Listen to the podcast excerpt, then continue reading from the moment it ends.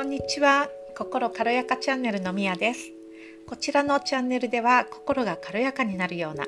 そして毎日が少しでも楽しくなるようなヒントを少しずつお伝えしています。今日は自己愛セルフラブについて少しお話をさせていただきたいなって思います。自己愛とかセルフラブについて何か考えたことありますか？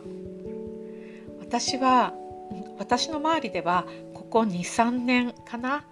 なんか結構この自己愛とかセルフラブについて語っている人がすごく増えたなって感じるんですよね。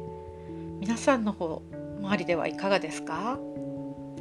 そして実は1週間ぐらい前にお友達と Zoom をやったんです。だいたい10人ぐらいかな集まったんですけどその時に一番の話題に出たのがやはりこの自己愛セルフラブでしたで私たちのお話の中では、まあ、こんなことをお話をしていたんですけれどもなんか自分が苦しくなったりとか辛くなったりするっていうのは自分がどこかで我慢をしていたり無理をしていたりするからなんですよね。でその我慢をするとか無理をするっていうのがあの大きなことだったら自分でも気づくんですけどそういう大きなことではなくて例えば何か話し合いをしてて自分はそうそうしたくはないんだけれどもここはみんなに同調してじゃああのそれでもいいですって言ったら丸く収まるよなとか本当にそういう小さいことなんですよね。でもそういうこと1回か2回でしたら全然大丈夫かなと思うんですけどそれを何度も何度も繰り返していくとそういうことをしてまああの波風立てないならそれでいいかっていうのがもう本当に普通になってしまって毎回毎回無意識的にああじゃあ私もそれでいいですみたいな感じで進んでいく物事が進んでいくとそれが積み重なって自分が気づかないうちになんか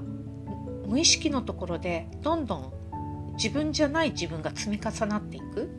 でこれがたくさん溜まってしまうと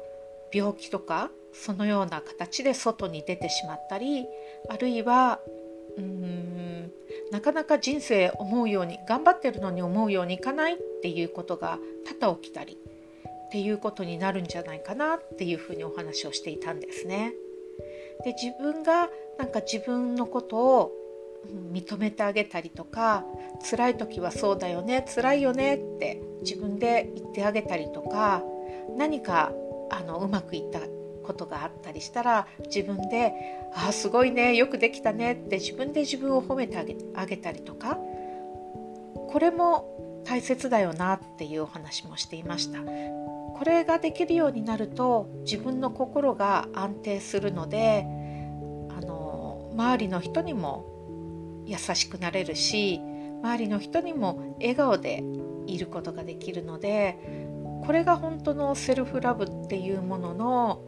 うんベースになるものなのかなっていうふうに私たちは話をしてたんですよね。で皆さんはセルフラブとか自己愛とかについて考えたことがありますか？また自分で自分自身のことを褒めてあげたりとか認めてあげたりとか意識的にしてあげたりしていますか、ね、あまりこういうことについて考えたことがないっていう方がもしいらっしゃったら是非一度考えてみてください。今日も最後まで聞いていただいてありがとうございました。次回もまたお楽しみに。Have a great day!